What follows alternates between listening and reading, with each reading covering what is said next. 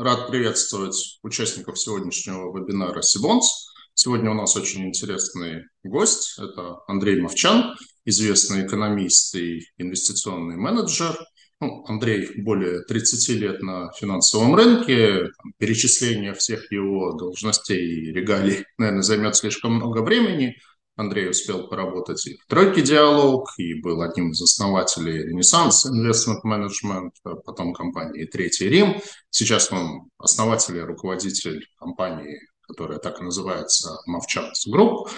И занимается Андрей все тем же, это инвестированием средств э, инвесторов в ценные бумаги, ну, в том числе, естественно, в инструменты fixed income, Андрей много раз э, по разным версиям удостаивался номинации «Лучший инвестиционный менеджер», по версии Forbes, по версии РБК, по версии Spears. В общем, опять-таки, перечисление всего этого займет слишком много времени.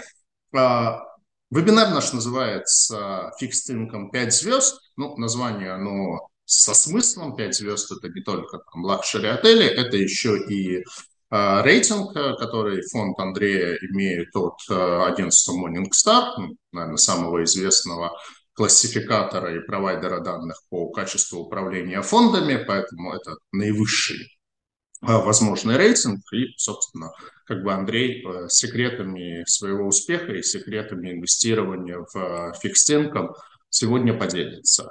Мы вебинар наш построим таким образом, что Андрей будет вести свою презентацию, я иногда буду вклиниваться и показывать и иллюстрировать, как э, те данные, которыми оперирует Андрей, можно получать с помощью сайта Сибонс. То есть у нас такая двоякая цель вебинара – я хотел бы еще и показать, как вот можно принимать решения, анализировать рынок с использованием сайта Сибонс. Ну и в конце нашего вебинара мы, конечно, будем рады ответить на те вопросы. Вопросы можно в ходе вебинара задавать.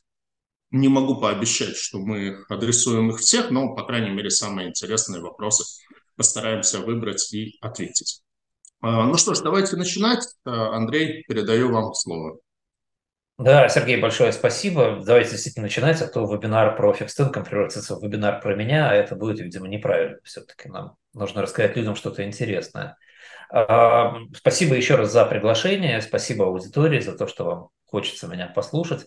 Отказаться, правда, от приглашения было бы тяжело. Мы сами являемся клиентами Сибонс и считаем, что это достаточно успешный выбор для нас. Нам очень эта система подходит для нашей работы в фикстинком. Действительно, презентация это называется Fixed Income 5 звезд, ну, примерно потому, что мы не знали, как назвать эту презентацию получше и поинтересней. И решили связать это э, и правда с рейтингом нашего флагманского фонда. Э, мы вообще э, любим Income. Я сам по себе в большой степени Income человек. Э, мой первый партнер в нашем бизнесе сейчас, Movchan's Group Александр Овчинников, вообще вырос из Центрального банка России с fixed income бизнеса в Центральном банке и тоже с 30-летним опытом на этих рынках.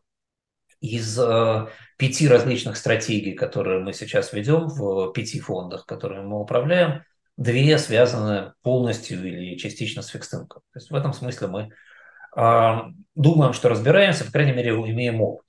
Да, ну и вот этот самый фонд Argo э, SP, э, Absolute Return Global Opportunity, фонд, э, который уже отметил 8 лет и двигается дальше.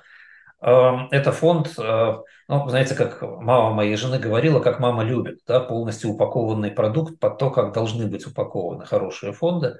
У него есть, вот, сказать, мы, мы без ложной скромности этот слайдик показываем обычно, да, у него есть все, что должно быть у хорошего продукта – у него там мультивалютные классы, у него очень высокая ликвидность недельная, без всяких комиссий. Э, у него топ-провайдеры в инфраструктуре, которых мы очень долго добивались и с большой кровью для себя выцарапывали их сотрудничество. Это и Apex администратор, и такие банки, как там Northern Trust, скажем, один из лучших э, американских банков, да, UBS, который все знают, да, CBH, который не все знают, но тоже очень хороший швейцарский банк.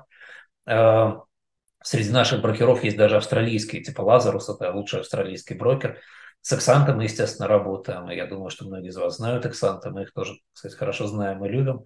Нас аудирует Deloitte. Э, это тоже не так просто. Договориться было с Deloitte, особенно в нынешних условиях, чтобы он аудировал такой фонд. Вот, тем не менее, да, ну и э, результаты фонда хороши, а, мы сильно опережаем и там бенчмарки портфелей долговых индексов и бенчмарки портфелей долговых, э, вообще консервативных хедж-фондов. Вот там табличка показывает примерно, как а, фонд работает. И сразу хочу сказать, что моя презентация дальнейшая будет а, про наш подход, про наш взгляд на то, что такое фикс income. И эта презентация точно не для Э, тех слушателей и инвесторов, которые э, скажут, я за 23 год уже заработал двузначную доходность на, на рынке фикстинка. Для них была бы моя другая презентация на тему о том, как правильно оценивать доходность портфеля и почему ковбои умирают рано. А, а вот это вот скорее для консервативных и спокойных инвесторов.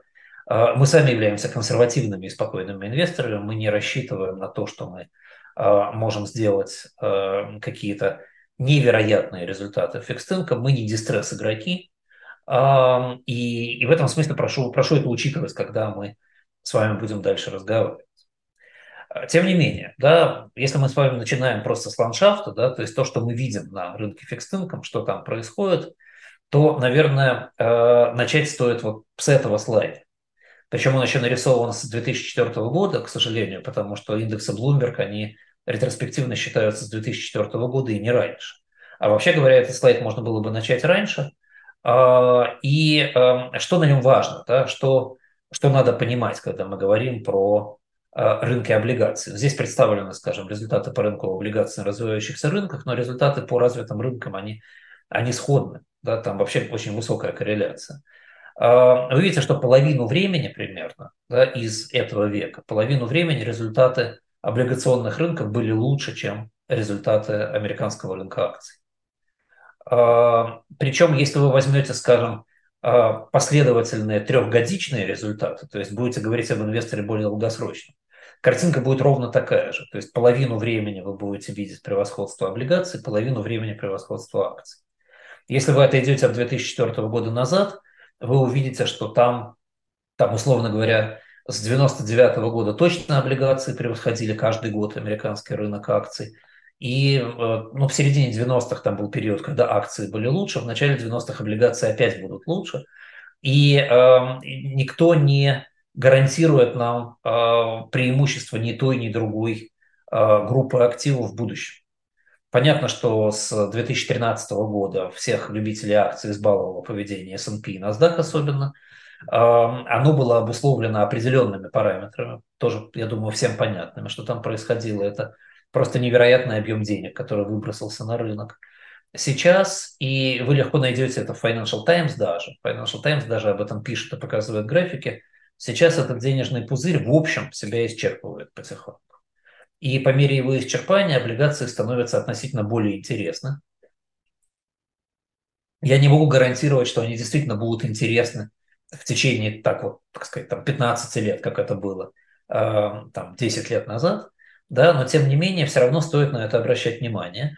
При этом, вот я, я внизу тоже вот такой кустарный слайд, да, потому что я его набрасывал от руки фактически, я попытался отметить периоды, когда мы э, видели внятные проявления каких-то макропараметров. Да, вот смотрите, там высокие базовые ставки, например, э, или растущие базовые ставки – а, экономический кризис, высокая цена на нефть, вы видите, что они все достаточно случайным образом попадают на разные периоды. То есть я бы не взялся говорить, какие параметры являются значимыми для текущего превосходства рынка облигаций, для текущего превосходства рынка акций.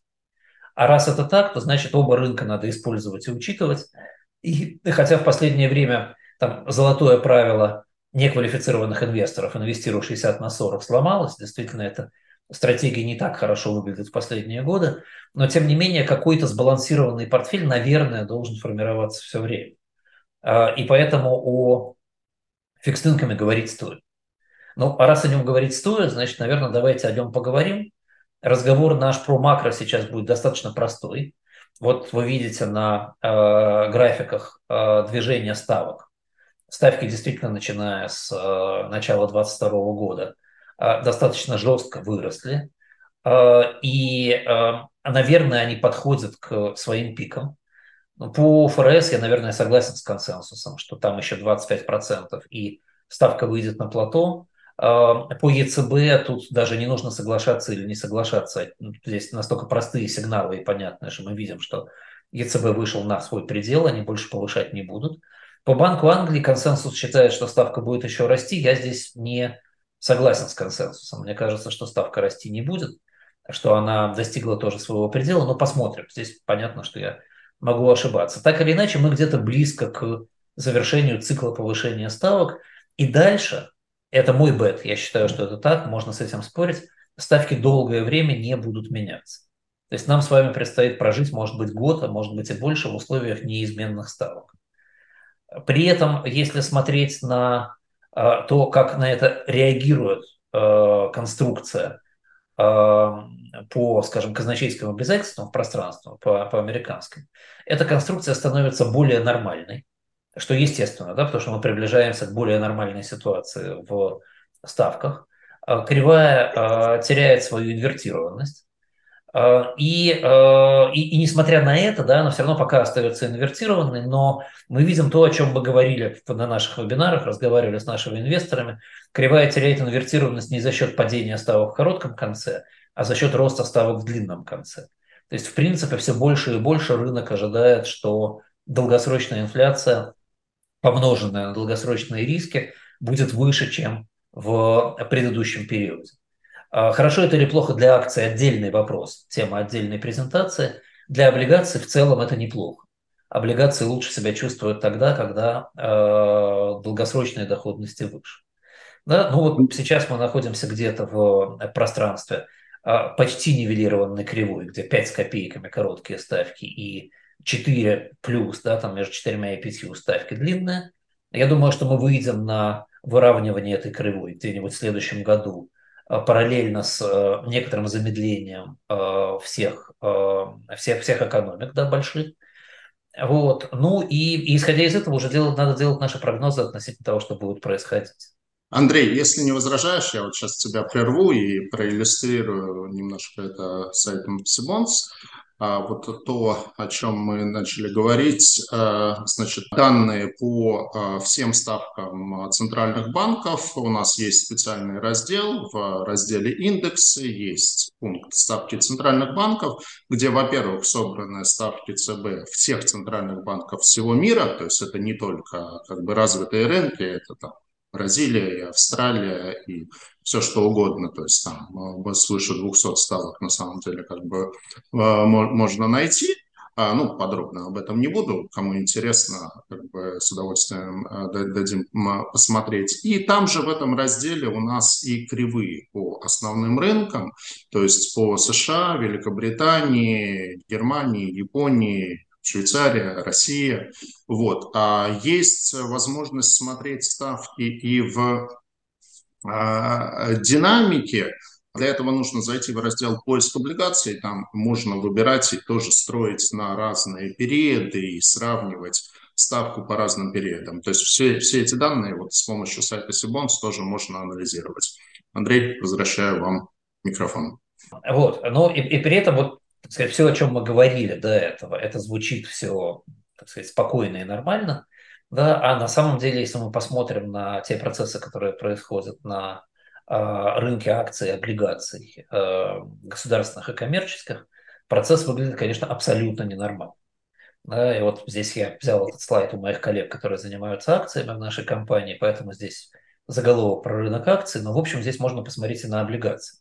На э, скаттерплоте представлено э, соотношение риск-премии на рынках акций и облигаций Америки на сейчас.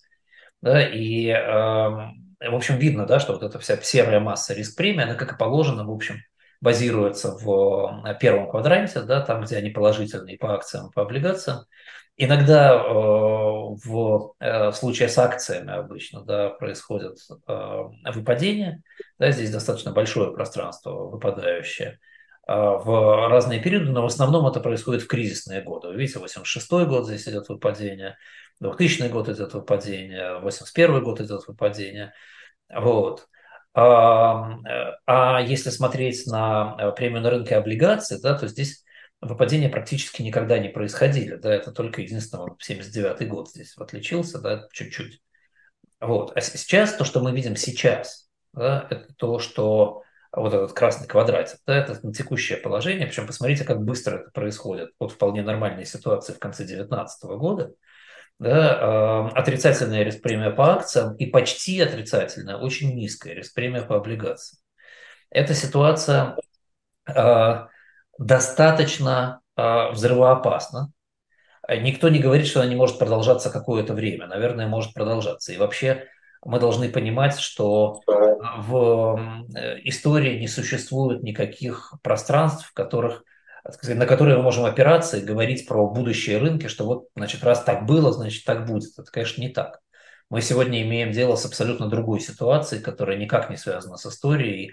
Инфраструктура рынка совершенно другая, и участники рынка другие, а, и правила на рынке другие, монетарные политики другие, возможности монетарные другие и так далее. Да? Но тем не менее, тем не менее, надо понимать, что ситуация необычна совсем. А, она не воспроизводит что-то, что было в предыдущие периоды. И, и вообще говоря, когда такие низкие риск-премии, раньше, если бы мы здесь с вами построили, там, скажем, стрелки движений от предельных риск-премий назад, то это были бы очень длинные стрелки, которые быстро выбрасывают риск-премии назад в положительную область. Ожидать, что э, у нас будет резко снижаться ставка, сейчас не приходится, да, а это один из механизмов выбрасывания риск-премии вверх. Да, соответственно, мы можем предполагать, что на рынках могут быть достаточно масштабные коррекции, мы с вами об этом немножко сейчас поговорим.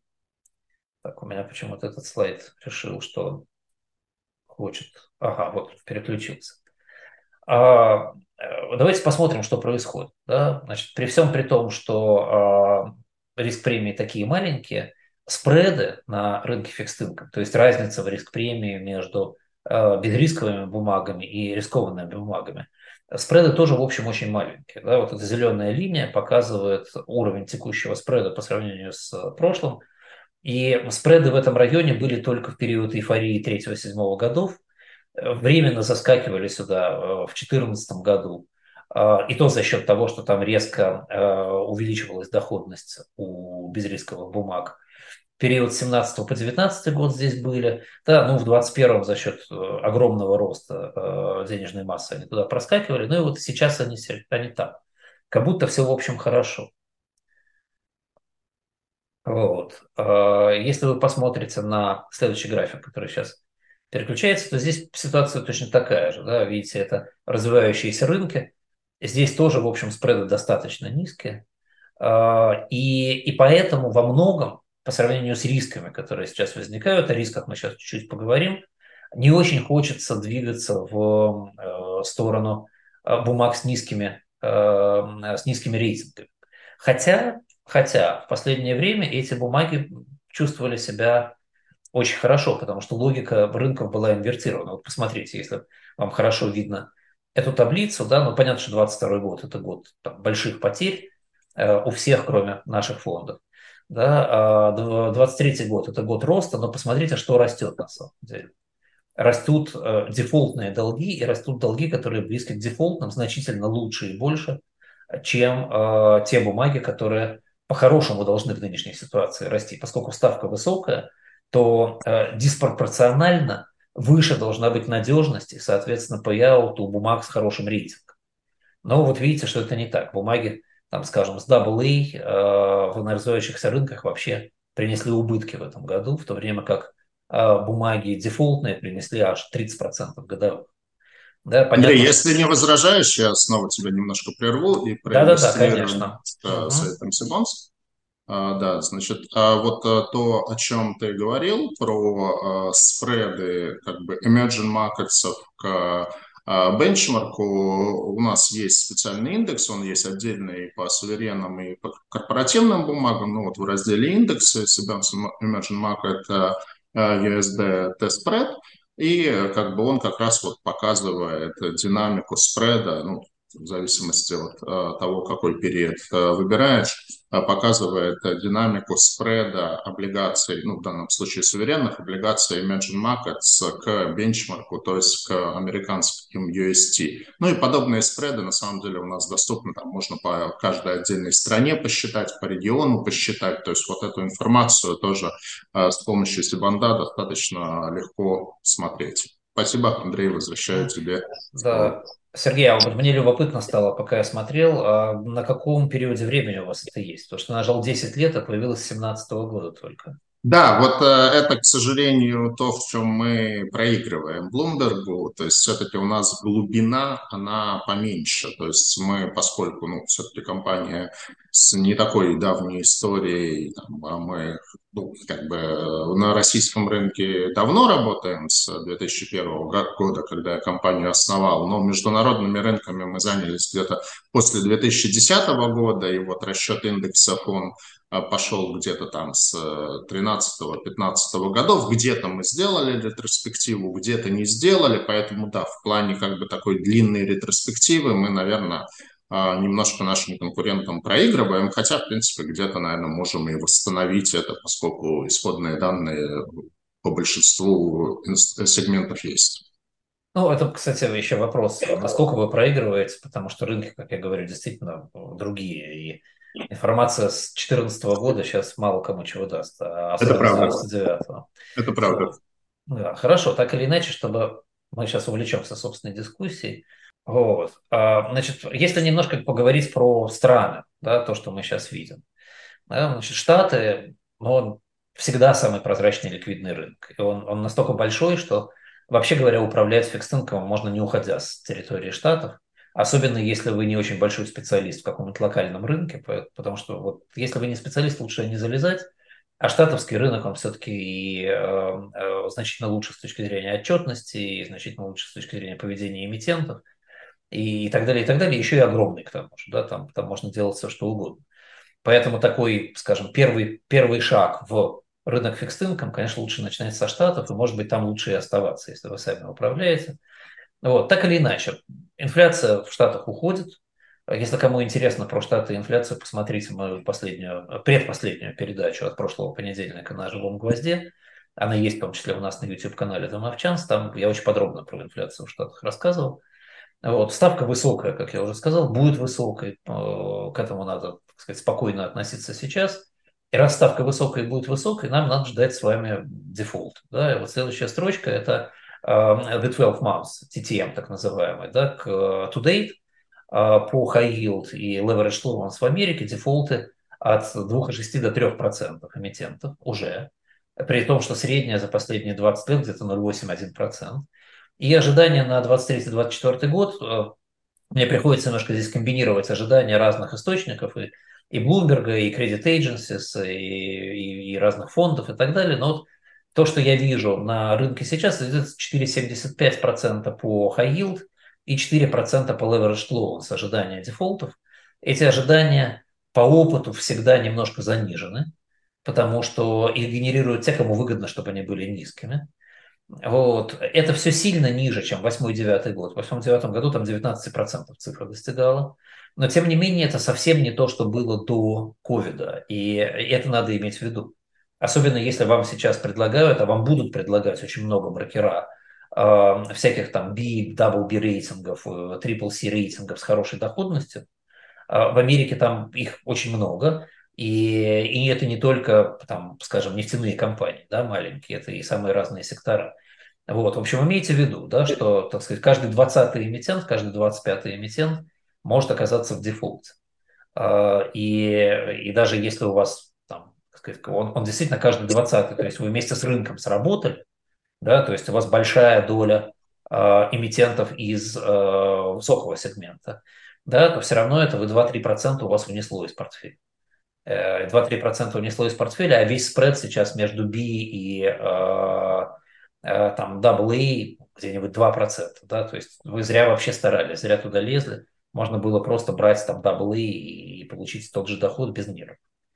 Вот. Основные вопросы в Америке – это дефицит бюджета, а, который до выборов, конечно, снижаться не будет, а потом, конечно, будет, потому что деваться им некуда. А это будет означать еще удар по заказам. А это будет означать, что многие эмитенты будут чувствовать себя хуже. Вот. А, ну и вторая проблема, о которой все говорят, это большой долг, но это как раз проблема для политического консенсуса, а отнюдь не для экономики. Здесь в этом все как бы в порядке. В Европе, в Британии другие проблемы. Там хуже с экономикой, но лучше с дефицитом и долгом. Поэтому там более адекватно можно сейчас смотреть на то, что э, происходит у них. И, и ставки тоже, скорее всего, на пике. Да? Ну, вот я, я полагаю, что совсем на пике, в отличие от американской. И The 12 Months High Yield и Leveraged Loans Default у них меньше, чем в Америке сейчас. 1,6-1,7%. Ну, у них, правда, и средняя была меньше всегда. Но здесь надо понимать, что в Европе и в Британии значительно более луз законодательства и нормы. И здесь скрытые дефолты могут быть э, значительно дольше. И, и надо быть тоже очень осторожным. Мы, мы уже видели своими глазами сейчас, как взрываются европейские и британские фонды э, leveraged loans. Э, эти взрывы уже пошли. Да? И поэтому вот просто beware. Да? Эти 1,6, 1,7 не очень много говорят. Тем более, что ожидания на следующие годы 2,5 на 4,5. То есть по leveraged loans 4,5 это выше, чем в Америке. Вот. И я думал, что они будут еще сильно выше в Европе и в Британии. Имейте это в виду те, кто держит свои деньги сейчас в фондах частного кредита. Там, там нехорошо. Мы из этих фондов вышли э, по концу прошлого года, и слава богу, вышли. Мы там видим, что, что происходит после нашего выхода. Вот. Ну и, наверное, э, важный, но очень частный э, в данном случае вывод – это то, что фунты евро пока не будут расти к доллару. Я думаю, что сейчас погнут на 3-6 месяцев период, когда доллар продолжает оставаться самой сильной валютой. Вот. И, э, и на этом тоже можно как-то сейчас попробовать сыграть, хотя валютные рынки всегда очень рискованно для предсказания. Здесь никогда не знаешь, где ошибешься. И, и я сам ошибался неоднократно, и все остальные тоже наверняка. Вообще про Европу и Британию, наверное, надо помнить, что в Европе и в Британии желание спасать больше, чем в Штатах всегда. Э, но вопрос, кого спасать. В случаях с банками, например, мы видели, что ни в Европе, ни в Британии никто не спасает бондхолдерс. Так что это тоже надо учитывать. А, немножко про другие регионы. И, я это скорее привожу вам как примеры регионов, чем как попытку э, детального анализа всех возможных регионов, которые существуют, потому что нам бы не хватило с вами многих часов для того, чтобы об этом говорить. Э, это вопрос э, к аналитикам скорее, да, это вопрос к тому, как вы анализируете э, то, что дают брокера и то, что дают управляющие. Ну и в конце концов это вопрос нашего ноу-хау, нашей возможности инвестировать. Вот, но просто чтобы вы представили себе, как мы мыслим сейчас, да. Там в Китае э, дефляция, фактически ставка снижается и будет снижаться. Дефляция связана с тем, что они внутренний спрос не в состоянии разогнать в рамках Э, своей э, достаточно авторитарной экономики. И при этом на это падает сейчас снижение внешнего спроса и потому, что идет деглобализация некоторая, и потому, что э, мы все готовимся к мягкой посадке крупных экономик. Задолженности в Китае огромные, они значительно выше, чем в развитых рынках, корпоративные. Должники очень сильно зависят от государственной помощи. Э, есть такой показатель ICR, да, это interest coverage, покрытие процентов. Так вот, у четверти заемщиков в Китае покрытие процентов меньше единицы. То есть весь их positive cash flow меньше, чем сколько нужно заплатить по процентам. Поверх этого должен сказать, что наш опыт показывает, что аудит китайских заемщиков не имеет вообще никакого смысла. То есть вы можете просто его не читать. Финансовую отчетность тоже можете не читать. Написано это может быть что угодно абсолютно, это не имеет отношения к реальности никакого. Рынок двигается гигантскими внутренними массами денег, в которых ходят государственные деньги туда-сюда, и сентиментом иностранцев, которые, как правило, в Китае ничего не понимают в рынке и просто приходят, потому что в Китае хорошо, уходят, потому что в Китае плохо. Рынок очень рваный. А мы когда-то, когда начинали работу в 2015-2016 э, годах с вот этим фондом, мы даже писали в своих э, документах, что мы инвестируем в любую страну мира, кроме Китая. Э, с тех пор мы пробовали инвестировать в Китай мало осторожно, и сейчас у нас вообще китайских позиций нет. Вот тоже, так сказать, можете держать это в голове. А вообще Юго-Восточная Азия вокруг Китая – это регион, про который часто говорят вместе с Китаем, и даже если вы посмотрите на какие-то там диаграммы, графики, исследования, то их, как правило, объединяют вместе, но вообще там все страны разные, они сильно отличаются от Китая. Единственное, что мы изучили за ну, вот мои примерно 30 лет на этом рынке и 8 лет нашего последнего фонда на этом рынке, это то, что общая тенденция в Юго-Восточной Азии одна и очень простая. Глупые иностранцы должны оплатить все. А, и, соответственно, отчет, отчеты и аудит не имеют никакого смысла. И э, компании не борются за то, чтобы быть going concern. Э, и ICR меньше единицы в Индии у 30% компаний. Э, и и там, там можно посмотреть, какой ICR у разных компаний. Есть данные в Bloomberg. И я не знаю, есть ли они в Сибонс, возможно, они там тоже есть. Там лесенка лучше, лучше всех, как ни странно, выглядит Филиппины. У них 5% таких компаний, но я тоже это атрибутирую к тому, что непонятно, как в Филиппинах это все считается, какая там отчетность. Может быть, это просто Windows Dressing. Как обычно в этом регионе все определяется избыточными потоками денег из Америки, из Европы. А, сейчас избыточного потока нет. А, и поэтому количество дефолтов за два года выросло в три раза и будет еще расти. А он, когда, когда оно будет, оно будет, скорее всего, тогда, когда ставки начнут падать в а, развивающихся рынках, и надо будет идти куда-то за доходность. Ну, Латам э, классический больной нашего мира с точки зрения э, облигаций. Э, в Аргентине все плохо в очередной раз. Я думаю, что вы сами это отлично видите. Бразилия медленно движется в сторону Аргентины с точки зрения экономических мер. Когда она там окажется, я не знаю, но может оказаться вполне. Так что тоже будьте осторожны. Вот. И хотя у консенсуса ожидания по дефолт рейтс примерно 6% в этом году – но, но я думаю, что тоже это будет перевыполнено и превышено. Смотрите, да, 50 э, миллиардов, 20% всей задолженности гасится за ближайшие два с половиной года в Латинской Америке. Перекредитовываться надо по совершенно другим ставкам. При этом треть из погашения имеет рейтинг B, да, и всего 63% всех обязательств с рейтингом B гасится в эти два с половиной года. Представляете, какая резня должна начаться на этом рынке в течение этих двух с половиной лет, когда банки начнут отказывать в перекредитовании, когда заемщики будут, э, кредиторы будут требовать значительно больших ставок, и тут же смотреть на cash flow заемщиков и видеть, что они просто не могут расплатиться и так далее. В общем, здесь аккуратно надо подходить к вопросу, и главное успеть вовремя выходить, если туда заходите. Middle East, North Africa. Турция и Египет. Два огромных заемщика. У одного инфляция 55, у другого 40. В 2024 году Египет должен заплатить 50% доходов бюджета по своим кредитам. И Египту помогает и Международный валютный фонд, и арабские страны, и тем не менее, как видите, это не очень помогает. Ливан, Тунис, Иордания, Бахрейн – кандидаты на дефолт. А, брать у IMF деньги для того, чтобы перекредитовываться и расплачиваться по а, облигациям, особенного желания у элит нет, потому что IMF очень жесткие требования – и в первую очередь они контрпопулистские, а для того, чтобы держаться у власти, нужны популистские меры. Я думаю, что вы знаете, в 2014 году IMF поменял свои положения, и теперь он кредитует страны, даже если они э, находятся in dispute с э, другими странами по прямым долгам. То есть, в принципе, можно объявить дефолт по облигациям, все равно взять у IMF деньги. И в этом смысле IMF даже скорее даст, потому что объявление дефолта вместе с контрпопулистскими мерами может хорошо сработать с точки зрения получения денег у IMF.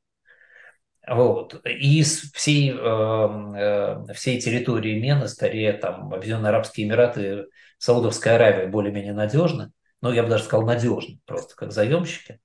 А, но и то, и другое не очень интересно. Да, и непонятно, как это дальше повернется.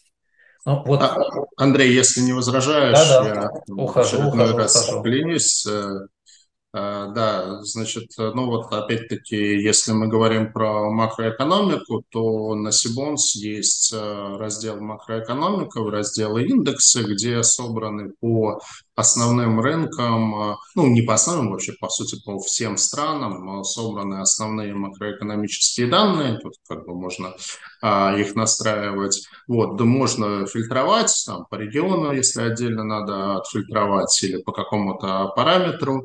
Вот, ну и по каждой стране можно перейти на раздел по этой стране и там посмотреть и как бы а, основные характеристики облигационных рынков и основные макроэкономические показатели, там инфляция, безработица и так далее. Можно уйти в раздел «Все индексы» и там по каждому индексу уже посмотреть э, динамику.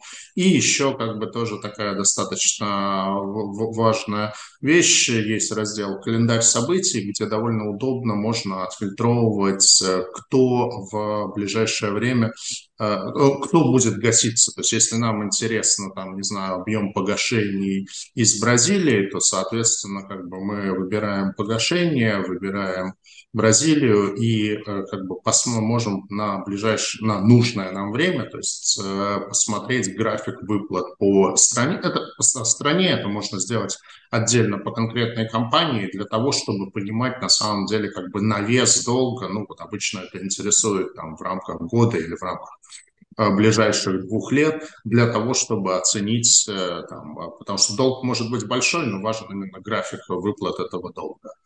Спасибо, Андрей. Возвращаю вам слово. Вот, картинка из э, Bloomberg, естественно, да, вот цвета характерные видите. Я думаю, что в Сибонус можно сделать такую же. Да, просто для иллюстрации того, что сейчас происходит в различных регионах. И... Да, база по дефолтам у нас тоже есть, но я уже не буду сейчас прерываться и угу. показывать. Вот в разделе «Календарь событий» тоже как бы всю информацию по дефолтам. То есть, если интересно, вот там я уже видел в ленте вопросы относительно того, какие дефолты а, в этом году были. Эту информацию на Сибанде тоже можно смотреть. Да, ну и вообще, наверное, да, не стоит нам задавать вопрос относительно там, статистики или что было, потому что ну, сказать, есть системы, в которых это можно посмотреть мы, мы тоже также полезем в эти системы смотреть, разумеется. Вот. А, а, соответственно, если вот в двух словах суммировать то, что мы сейчас видим на рынке фикстинком, да, это вот, наверное, вот эти вот пять положений. Да. Каждая пятая компания в мире не зарабатывает на процентные выплаты, при том, что мы все еще в основном э, получаем, а они платят по старым ставкам. Перекредитование все впереди. У 50% компаний покрытие меньше, чем 4 для процентных выплат. Это вообще считается уровень там, более-менее здорового долга, да, когда покрытие процентов 4. А в ближайшие 12-18 месяцев больше 80% компаний в мире будут перекредитовываться на какие-то суммы. Не обязательно на 100%, разумеется. Никто не будет на 100%, да, но какие-то новые кредиты либо у банков, либо на э, публичном рынке им надо будет брать. И новые ставки будут где-то в 2-2,5 раза в среднем выше. Вот. За э, первую половину этого года, к сожалению, у меня нет данных по июлю-августу сейчас, в мире случился 91 дефолт, и это уже в 5 раз больше, чем в 2022 году. Вот просто эту картинку надо держать в голове, когда вы думаете о том, чтобы сейчас инвестировать в рынок. А, ну, раз мы уже разговариваем про fixed income, да, я спросил Сергея перед тем, как стал готовиться к этому выступлению, о чем говорить, он сказал обо всем говорить. Да? Вот я Тогда и буду говорить обо всем, что помимо того, что мы пробежались с вами сейчас по макро, я хочу немножко пробежаться по нашему опыту того, что вообще такое рынок fixed income, как, как он живет и как мы с ним работаем. Фактически, что важно для нас, для понимания. У э, бумаги на рынке fixed income есть э, всегда всего два исхода. Да, либо вы получаете тот cash flow, который вам понятен, да, вот он, так сказать, его купоны, вот э, погашение, вот понятно, когда это будет – либо вы ничего не понимаете по cash flow, потому что если бумага не гасится в срок, если идет реструктуризация, если идет дефолт, то, э, то будет нечто, чего вы вообще не знаете на данный момент. Рынок все время оценивает вероятность погашения, и именно вероятность погашения, ну или дефолта, да, наоборот, он закладывает в цену инструмента, варьируя его э, известный вам cash flow. Э, и вот эта вариация, которую он варьирует, да, больше или меньше – она прыгает вокруг, э, не вокруг нуля и не вокруг какой-то фиксированной цифры, а вокруг ставки без риска. Если ставка без риска растет, то, по идее, рынок должен параллельно переоценивать все инструменты э, ровно так же, как э, растет ставка, с целью, с целью привести ситуацию в соответствие. То есть стоимость риска-то она как бы не изменилась из-за от этого никак. И поэтому все инструменты должны на единицу роста ставки без риска отползать вверх на, э, э, по своей ставке. Да, ну вот это банальная логика, да, а не банальная логика говорит, что это на самом деле все-таки не так, потому что когда растет ставка без риска и растет стоимость финансирования для всех компаний, чем в компании изначально больше заложен риск, э, тем больше эта компания страдает от роста базовой ставки. И это значит, что в нормальном режиме функционирования рынка спред между безрисковой ставкой и ставкой рискованной должен увеличиваться по мере увеличения безрисковой ставки. То есть мы сейчас с вами видим абсолютно обратную картинку, и эта обратная картинка растягивает ситуацию на рынке делая ее ненормальной. То есть, по идее, в конечном итоге мы должны прийти к тому, что пройдя через там, события, скажем, сокращения ликвидности, через переоценку рынка, через дефолты, рынок придет к тому, что спред тем больше, чем больше безрисковая ставка. И, и по-хорошему мы должны ожидать в ближайшие год-два раскрытия спреда. Это не, это не хорошая новость для, э, для рынка.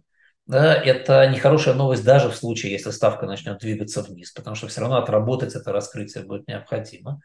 Это говорит о том, что если у вас там, скажем, 15-летний, с 15-летней дюрацией инструмент, который сейчас имеет спред, там, скажем, 80 байсных пунктов, а должен, по идее, с точки зрения нормального рынка, иметь спред 180 байсных пунктов, то этот инструмент на 15% переоценен по сравнению с тем, где он должен быть. Это уже э, движение более похожее на движение акции, а не движение фикстинка. Да, это тоже надо держать в голове. А, еще одна важная вещь, которую мы для себя вынесли из многолетних занятий фикстинком, это то, что э, риск инструмента зависит не от физических возможностей эмитента погасить этот инструмент.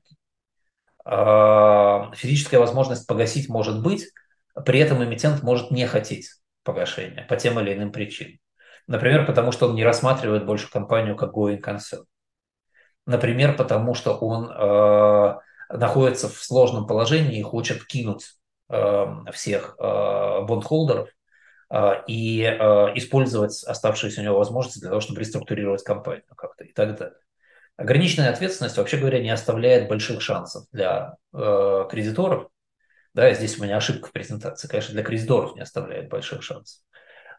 И, и мы это видим все время. От каких-нибудь производителей текстиля в Индонезии которые просто там, в прошлом году кидали, там, в позапрошлом году кидали кредиторов, до ситуации с банком Credit Suisse, э, где вроде как Швейцария, и вроде как все должно быть хорошо, но э, те, кто владел субордами, не получили ничего.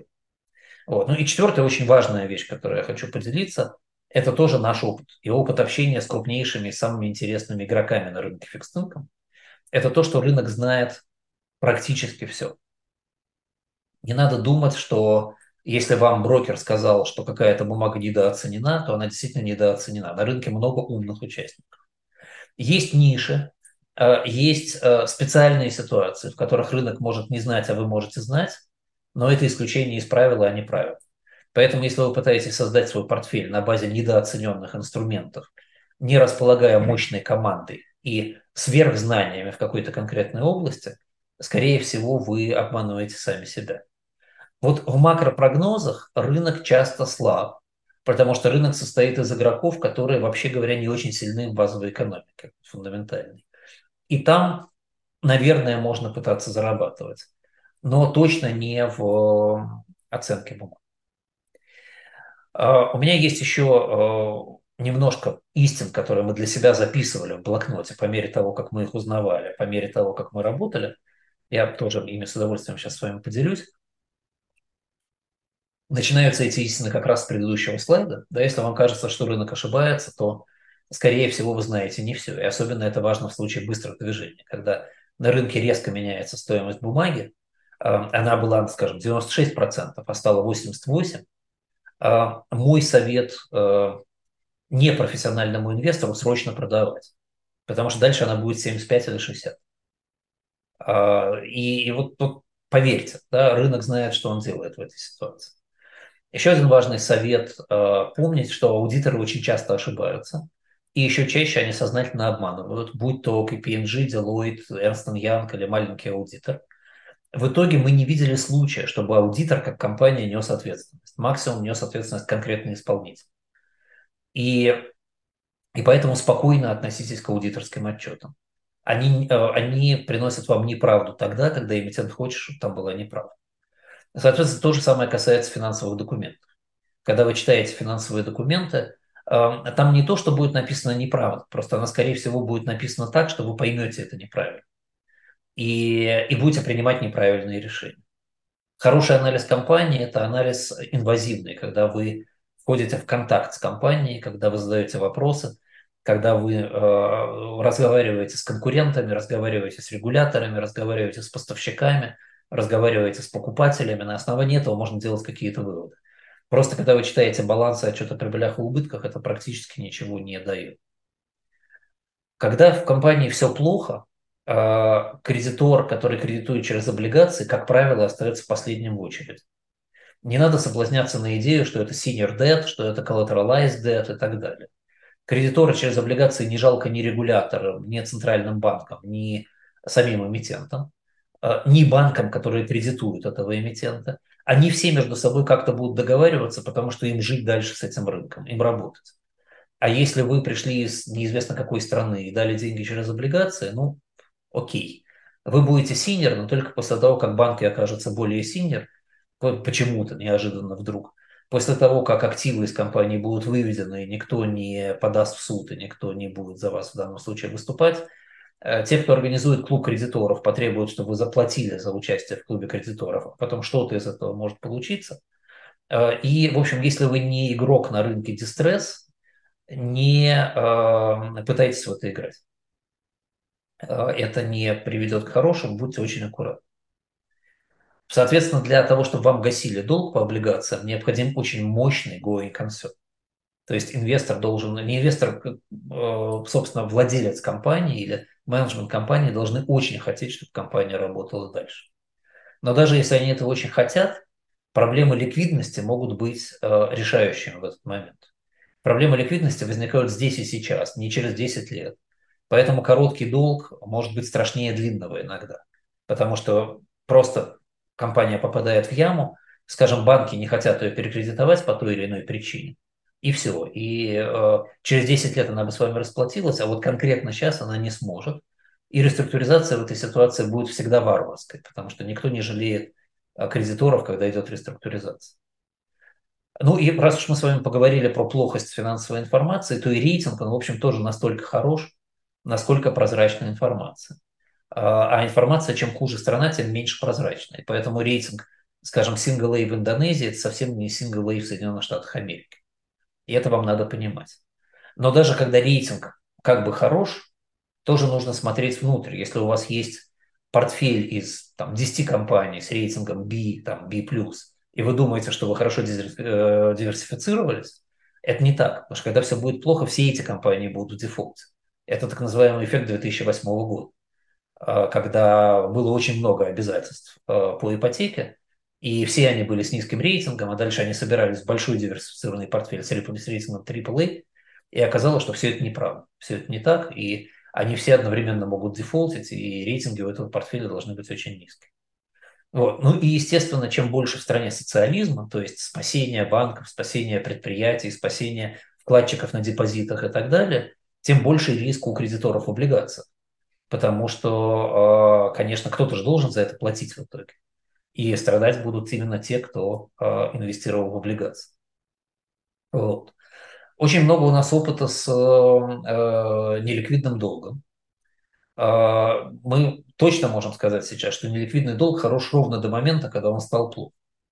То есть вы можете очень долго сидеть и видеть этот неликвидный долг, и этот неликвидный долг будет прекрасным, и он будет отлично отражаться у всех на книжках, а потом овернайт он станет стоить ноль, потому что просто никто не отражал его проблемы до этого момента. И никакой залог здесь этот неликвидный долг не спасет. Потому что неликвидный долг становится плохо тогда, когда плохо становится залог, естественно. Да, и продать его невозможно, и стоит он не столько, и непонятно, кто его будет продавать. И в дискуссии между кредитором, который перепродал вам неликвидный кредит, и заемщиком всегда будут побеждать их собственные интересы вместе. Заемщик не будет хотеть отдавать, и кредитор не будет заинтересован в том, чтобы он отдавал. Он там будет начислять штрафные проценты, будет э, чарджить с вас performance fee, если это фонд, да, а вы сможете стоять со своими participations и э, и даже в суд не сможете подать, потому что непонятно против кого подавать в данном случае. Наверняка будет проспектус написан так, что вы ничего не сможете сделать. Здесь в каком-то смысле не важно даже в какой форме долг, важно, что внутри бизнеса этого должника.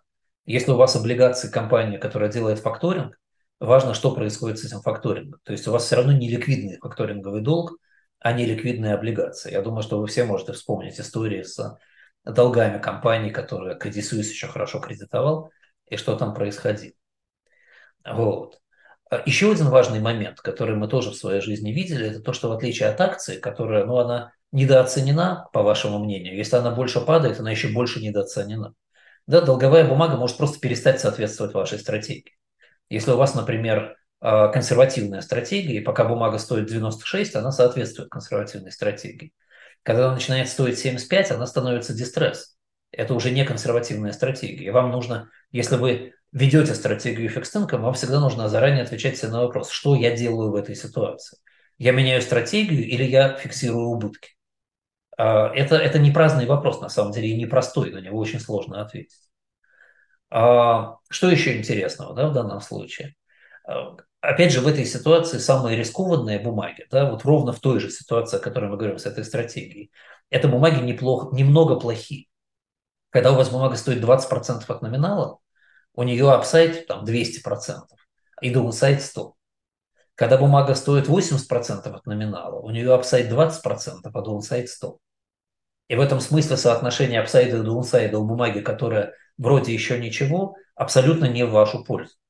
То есть если вы не понимаете, какие у нее риски, то вы заведомо идете на в пятеро меньше апсайд с той же вероятностью, что и в пятеро больше downside.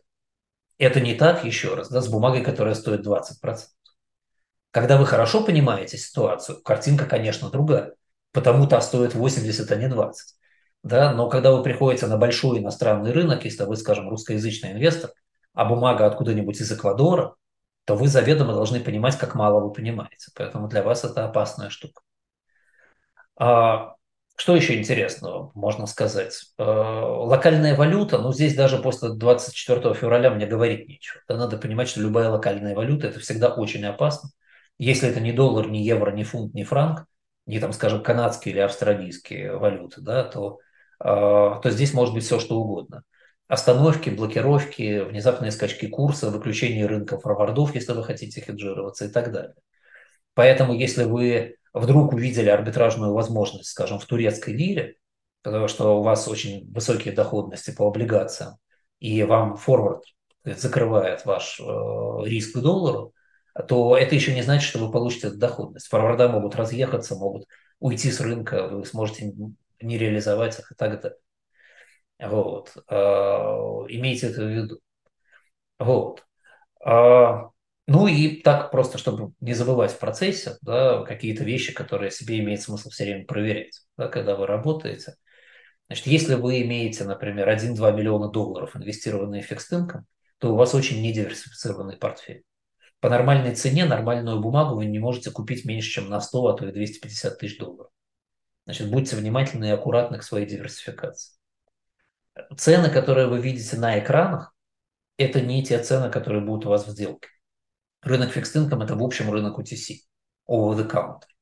Поэтому и цены в Bloomberg, и цены в других системах, вот меня, может быть, Сергей поправит, в Сибонс это не так, но я думаю, что тоже так.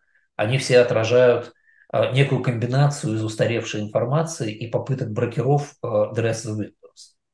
А, абсолютно так, и полностью согласен здесь. Вот и Сибонс, и Bloomberg, и Refinitiv, э, проблема у всех одинаковая, что как бы эти цены все равно носят индикативный характер. И цена вот реальной сделки, она может отличаться, поэтому подтверждаю, что это так. Абсолютно. Вот. И плюс еще, когда вы говорите о ценах и смотрите на свой дальнейший cash flow, вы должны понимать, что, например, если вы инвестируете в американские ETF или в американские бумаги, то там есть э, налоги на купонный доход. Если вам повезло, то они 0. Если вам повезло меньше, то они 10%. Если вам не повезло, они 35%. Имейте это в виду, потому что, скажем, когда мы говорим про ETF, сама стоимость ETF, например, может падать, вы можете потерять 10%, при этом они заплатят 7% купона – и вы еще с этих 7% заплатите 35 плюс к минус 3 убытка. Это тоже надо держать в голове. Вот. А плюс, помимо Америки, целый ряд стран практикуют различного рода налоги из держания, из купонов, там, в том числе withholding tax, например. Если вы будете иметь дело с Италией, да, то там обязательно нужно, нужно, чтобы у вас был локальный депозитарий, иначе вы будете платить 20% и так далее. То есть будьте аккуратны. Вот. Какие еще мелочи? Ну, значит, все мы, все мы знаем, что дефолт в своей валюте нормальные страны не объявляют. То есть если вы захеджировали локальную валюту и покупаете локальные обязательства, то все должно быть нормально. А локальных обязательств, кстати, у развивающихся стран очень много у, в руках у нерезидентов. Там средняя цифра, по-моему, 50% от локальных обязательств у нерезидентов. А, ну вот это общее знание, да, на практике ненормальные страны бывают, они объявляют дефолт в локальной валюте. Россия 98 -го года вам отличный пример. Поэтому тоже, если вы гениально захеджировали позицию в локальной валюте, а, то держите в голове, что ваш любой гениальный хедж может развалиться при дефолте. Такое тоже бывает. Вот. А, еще одна важная вещь, и тут тоже Сергей меня поправит, если я не прав так а, в Сибонс, но в Блумберге, например, при наличии колл-опциона на фикс доходность определяется к нему, в то время как колл-опциона может и не случиться, никто не может, не, может и не выкупить бумагу. Здесь тоже нужно уметь правильно считать. Как у вас? Ну, э, да, раз уж э, Андрей упомянул, мы даем оба показателя и доходности к колу, и доходности к погашению. Поэтому, э, но согласен, что там действительно не всегда просто определить, на что надо ориентироваться. Абсолютно. Вот. Ну и по поводу, собственно, самих условий облигаций. Да, во-первых, очень внимательно, если вы уже решили сами инвестировать, очень внимательно читайте проспекты выпуска потому что ковенанты будут очень сильно определять отношение и к э, этой бумаге, и ее цену. А, в том числе может быть связано с тем, что эти ковенанты будут влиять на действия других кредиторов, например, на действия банков. А, ну и, наконец, э, если у вас convertible в том или ином виде, да, или акция в залоге, то надо понимать, что акция – это худший вид залога, если все плохо. То есть пока все хорошо, вы можете наслаждаться тем, что акция в залоге, а, а вот если все плохо, то акция будет никого не нужна все convertibles и subordinations имеют downside хуже акций. А upside, в общем, сильно меньше, потому что это, это облигация. Ну и, наконец, я, если можно, быстро пробегусь а, по типам стратегий, которые мы видим на рынке. Да, наверняка вы можете принести какие-то другие и нам показать, и мы будем благодарны. Но мы видим на рынке в целом четыре типа стратегий. Первая стратегия простая – это следование рынку. Просто собирается портфель а, из, и в основном из ETF, в зависимости от предпочтений по уровню риска и дюрации. Ну, понятно, что можно брать длинные, короткие, а, более рискованные, менее рискованные ETF. И поверх этого накладывается некий макропрогноз, там, чего брать больше, скажем, длинного, короткого, рискованного, менее рискованного, э, как заменять, там, скажем, безрисковой частью и так далее. Причем ETF, они еще позволяют брать встроенное плечо, то есть здесь можно не беря э, дорогой кредит, особенно сейчас он дорогой, выходить в leverage с различными частями этого рынка. Вот, риск Андрей, да -да? если не возражаешь, можно я снова ненадолго... Да, да, ну вот хотел тоже как бы прокомментировать.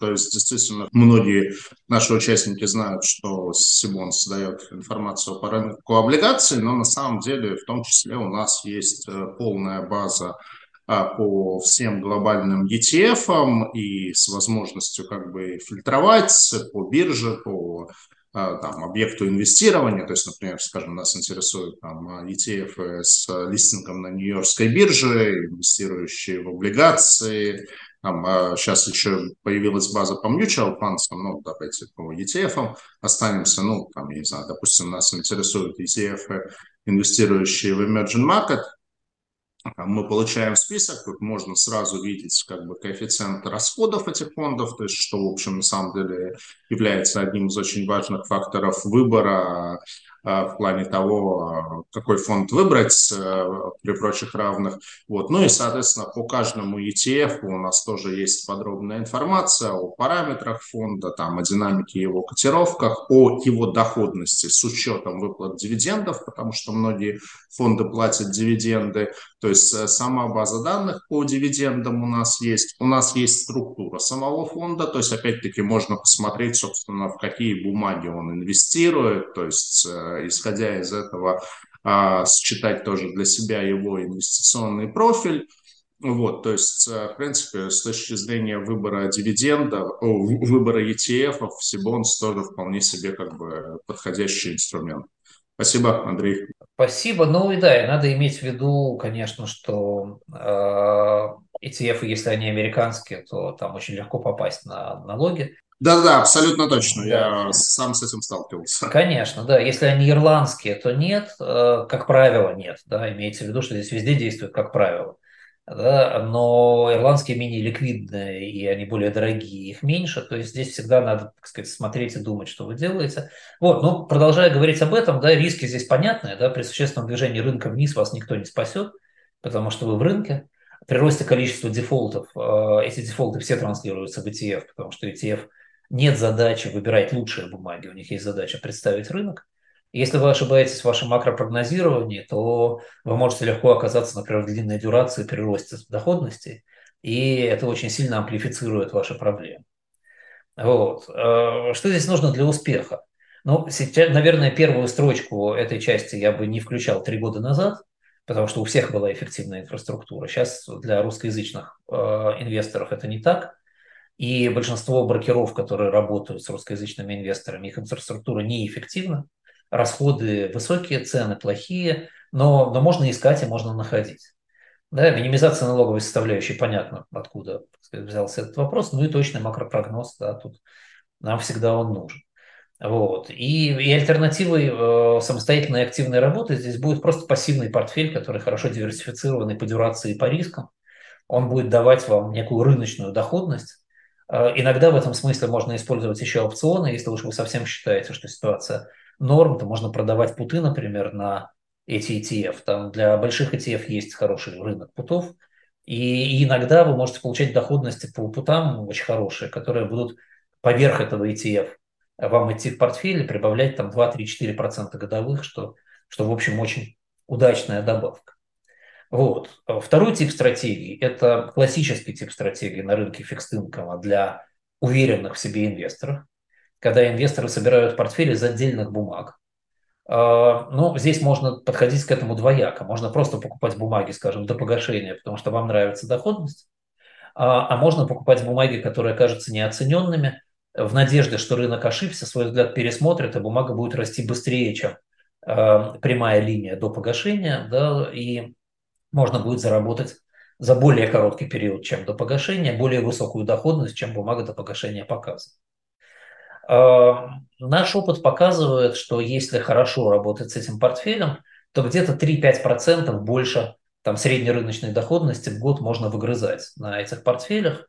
Но э, мы также видели огромное количество людей, которые много денег теряют, э, в том числе, когда они начинают забираться в риски, ошибаются в оценке бумаги, особенно когда портфель не диверсифицирован, там, там, там 5-7 бумаг в портфеле, скажем, то есть там 15-20% приходится на одну бумагу, серьезная ошибка в бумаге, не успел вовремя продать, значит, соответственно, там сразу минус 10% тебе в портфель, вот, и, и ничто это не перекрывает, да, и лучше бы ты сидел там без рисковых активов. Вот. А особенно, когда начинаются плохие времена, то там один дефолт, второй дефолт в этом портфеле, и все. Вот. А еще раз, мы, мы не очень верим в то, что на широком большом рынке среди крупных эмитентов э, встречаются недооцененные бумаги. А, недооцененные бумаги есть в нишах, есть на маленьких рынках, есть там, где вы очень хорошо понимаете, что происходит. Вот. И, и, и с этим нужно быть очень тоже осторожным, не переоценивать свои возможности. Ну и, наконец, рынок может очень долго ошибаться. Ваша бумага могла стоить 90%, вы считали, что она недооценена, через год она стоит 86%, да, то есть вы потеряли 4% за этот год переоценки, и, и вы уже не так уверены в себе, и, и вы продаете бумагу, чертыхаясь, и вы в итоге получили безрисковую ставку в лучшем случае, а еще через год эта бумага стоит на 15% выше. Да? Мы видели такие картинки э, сколько угодно. Здесь для того, чтобы вести этот портфель, нужен все-таки большой опыт, первоклассное умение анализировать и доступ к источникам данных. Ну и плюс, конечно, терпение. И когда вы работаете, скажем, с, с ликвидным фондом, когда за вами стоят инвесторы, которые говорят, что ж у тебя минус 0,1% за этот месяц, например, да, то у вас этого терпения может просто не хватать. Вот. Альтернативой здесь является, конечно, купить фонд, который управляется по такой стратегии. В принципе, такие фонды существуют, но их не очень много хороших, потому что, как правило, они на широком рынке работают, и на широком рынке это не очень эффективная стратегия. А, можно э, покупать защиту от каких-то экстремальных ситуаций в виде CDS, но далеко не на все есть CDS, и CDS далеко не всегда защищает, и это, наверное, отдельная тема для разговора, как работает CDS. Да? Я думаю, что здесь Сергей может пригласить специалистов этого рынка, они вам длинно и хорошо расскажут. Третья стратегия – это, это хорошая стратегия, стратегия long-short. Стратегия, где бумаги сравниваются по качеству, и ставка делается на то, что качественная бумага всегда должна быть дороже, и если она не дороже, то можно эту пару купить, продать и ждать, пока сойдется эта разница. А, понятно, что здесь ошибка в оценке бумаги может вести к э, существенному убытку. А, и эта стратегия, она более рискована, чем две предыдущих, и, и более волатильна, чем две предыдущих. Но здесь как раз больше вариантов работать в нишах, где вы лучше знаете, что происходит, и больше фондов, которые управляются по этой стратегии. И купить фонд, управляющийся по этой стратегии, хороший именно фонд, легче, чем по стратегии bottom-up. А, и, и здесь я бы просто даже рекомендовал, ну, скажем, непрофессиональному инвестору, который идет на этот рынок, если вам нравится эта стратегия, найдите и купите хороший хедж-фонд. Они есть, они работают, понятно почему, потому что у них есть доступ к локальным источникам данных, а, и, эм, и ваш результат будет хороший. А, ну и, наконец, последняя стратегия, о которой стоит говорить, это стратегия дистресс, когда вы просто покупаете проблемные бумаги в расчете на то, что у них а upside выше, чем downside, и Б и В, да, это то, что обычно инвесторы преувеличивают обычно проблемы таких эмитентов, и многие не хотят просто возиться с плохими бумагами и их скидывают. Э, доходы здесь могут быть очень большими, убытки здесь могут быть очень большими, профессионализм здесь требуется очень высокий, а, и, э, и, конечно, здесь, здесь вот я точно могу посоветовать либо искать хороший фонд, либо просто купить ETF, который инвестирует в бумаги а, низкого уровня. Если правда, что обычные инвесторы преувеличивают проблему, то здесь можно хорошо зарабатывать. Ну, я вам показывал, что происходит за последние годы. Да? Там подобные ETF зарабатывают действительно очень прилично. Вот. Последний слайд, не хочу вас больше держать. Это, скажем так, э, чек-лист правил, которые мы используем в своем инвестировании, правила нашего фонда Арго. Э, на больших ликвидных рынках действительно фактически нет альфа, если не применять макроподход. А чтобы применять макроподход, нужно быть очень умным и очень опытным. Э, комбинация макроподхода и операции на нишевых рынках дает действительно хорошую альфу. Но для нишевых рынков нужны специальные команды, которые хорошо понимают этот рынок. Эти команды э, обычно управляют своими фондами. Так естественным образом рождается комбинация из макроопераций и фонда фондов. И так наш фонд и управляется, действительно, как комбинация макроопераций фонда фондов. Э, и поскольку профессионалы, даже очень хорошие, в очень хороших фондах тоже иногда ошибаются, фонды фондов надо диверсифицировать и по нишам, и по командам – и поэтому здесь надо работать большими объемами. Здесь невозможно работать маленькими объемами. От этого и рождается идея инвестирования в большой фонд, э, который может построить диверсифицированный портфель других фондов, занимающихся fixed income. Э, от этого рождается наша идея, не надо играть в одиночку, если у вас нет 5 миллионов долларов, а на самом деле не надо играть, если у вас нет 20 миллионов долларов. Только тогда эта игра становится интересной. Ну и очень важная вещь, которую надо понимать, чем не ликвиднее, тем опаснее. Фонд неликвидных инвестиций – это очень опасная э, коробочка, э, box, в которой непонятно, что происходит, которые очень часто разваливаются, взрываются. Здесь тоже будьте аккуратными. И если фонд неликвидных инвестиций много лет подряд пишет вам, какие у него прекрасные ровные доходы, это фактически обычно означает, что у него не было больших редемпшнс. Как только появится первый большой redemption, возникнет проблема ликвидности и все. И эти доходы закончатся. Ну и, наконец, высокое качество инфраструктуры – это иногда половина вашего дохода, а иногда спасение всех ваших активов, потому что плохая инфраструктура может их целиком погубить.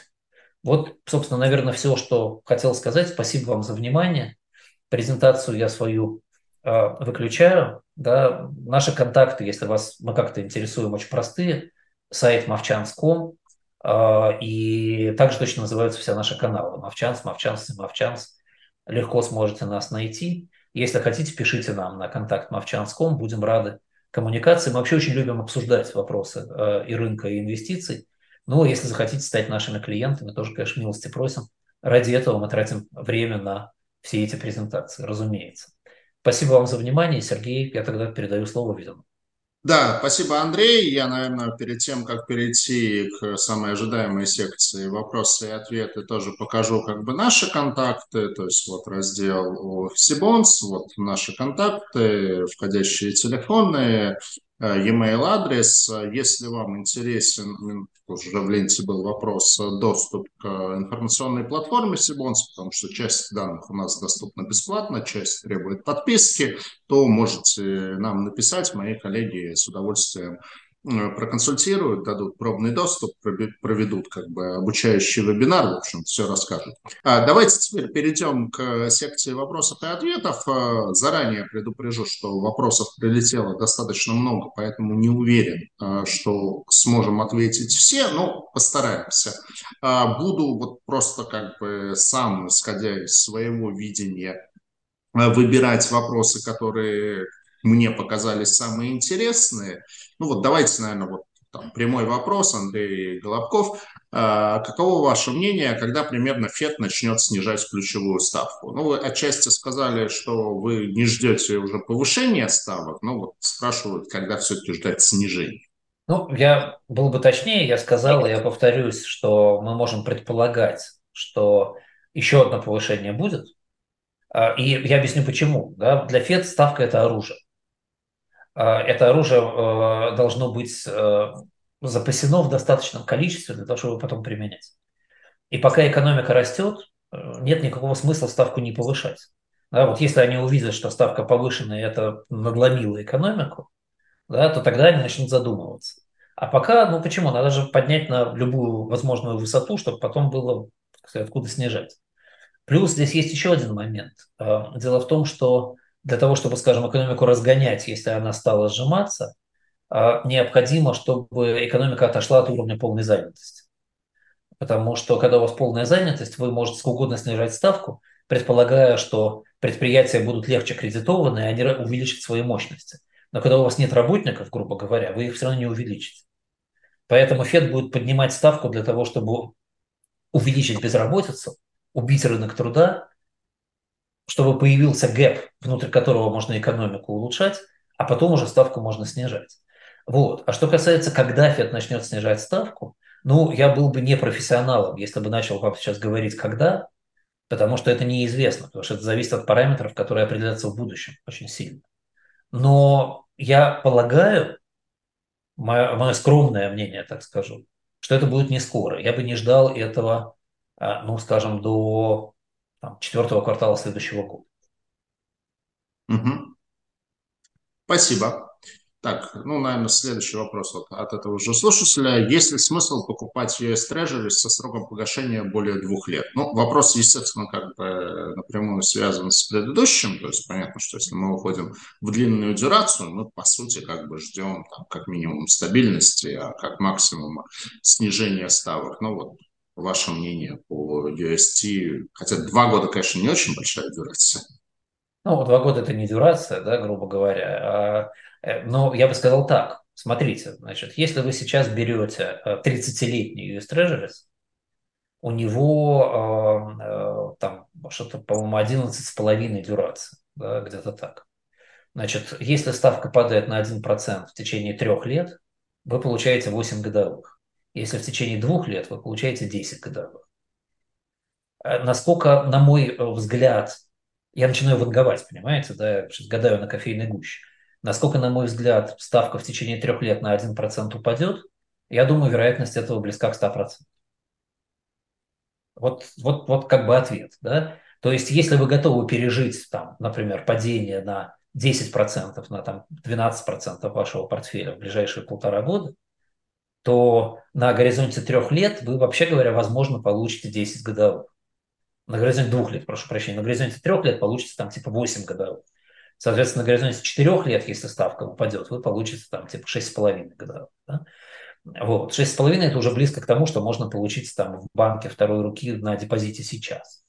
Да, 10 это хорошие деньги, мне кажется. Ради 10% стоит это делать. А, вот, вот, вот и думайте, да, там, насколько вы на это готовы. Ставите на, двух, на падение в течение двух лет, значит, 10% ваше. Ставите на 3, значит, 8.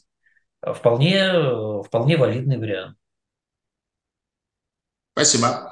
А, такой тоже довольно интересный вопрос. Насколько привлекательны так называемые кокос-облигации, если не ошибаюсь, это расшифровывается как contingent convertibles, то есть бумаги, по которым в случае пробития каких-то там ковенантов происходит принудительная конвертация.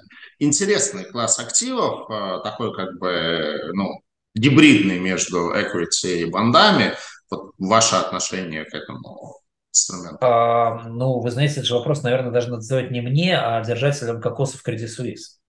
Они вам все расскажут на эту тему.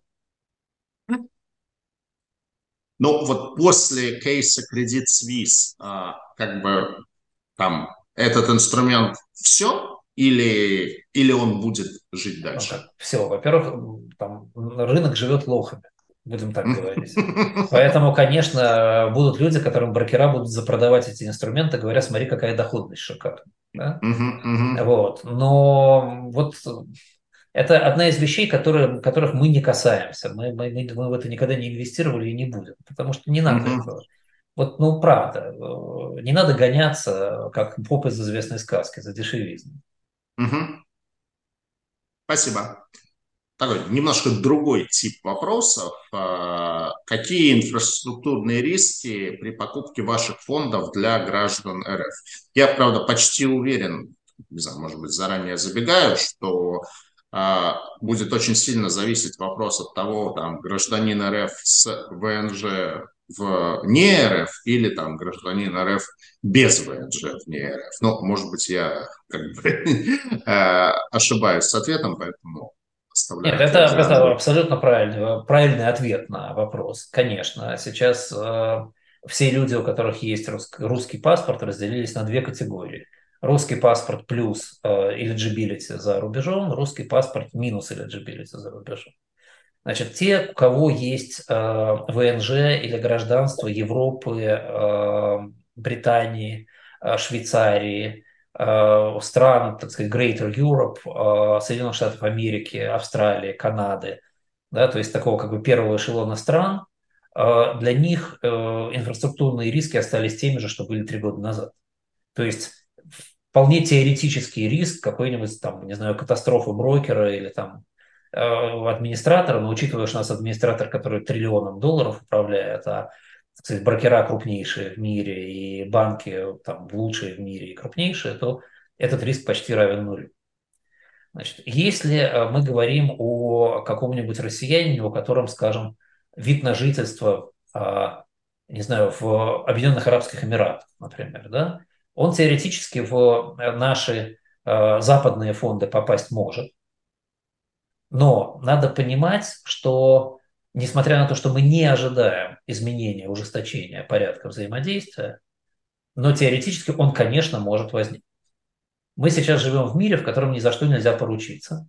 И в какой-то момент, например, подобным россиянам могут в наших фондах сказать, что вы больше не welcome. Это зависит не от нас, это зависит от администратора, как вы понимаете. Uh-huh. Да? Что, значит, пожалуйста, забирайте свои деньги. Заморозить и отнять деньги у тех, кто не попал под персональные санкции, не могут. Этот вопрос мы проговаривали на уровне Сенатской комиссии э, в Вашингтоне и, и СЕКа, и Европейской комиссии, Европейского центрального банка. Нет, нет, это только персональная мера, она не может быть классовой. То есть, если вы не designated person, с вашими деньгами ничего не может случиться, э, но вас могут э, попросить. И тогда у вас будет вопрос, куда вам быстро бежать с этими деньгами потому что угу. просить будут up to the point, да, и, э, и, и вперед, да. Значит, теоретически, очень теоретически, может возникнуть ситуация, когда под санкции попадет наша компания, например, или администратор, или брокер. Значит, в реальности, ну, там, у меня, как у главного владельца нашей компании, даже нет российского гражданства. То есть попадение под санкции меня, мало, ну, наверное, ноль вероятности. Да? Вот. Я в России давно не живу, позиция нашей компании по отношению к событиям в России известна и публична, так что вообще непонятно, да, так сказать, как нам попасть под санкции. То, что попадет под санкции американский банк Northern Trust, например, где у нас счет, ну, тоже невероятно. Какие, с чего вдруг он попадет под санкции? В Балтийских странах или там, скажем, в Эмиратах у нас банков нет на, на этом крыле, да, и брокеров тоже. То есть, да, то есть это, это маловероятно. Вот, то есть здесь я думаю, что беспокоиться не за что. Значит, и у нас есть другое крыло, наш казахский бизнес и армянский бизнес, да, где э, мы можем принимать э, клиентов, у которых нет резидентства вне России. Значит, в тех, в тех в западных фондах мы просто не можем этого делать. Да?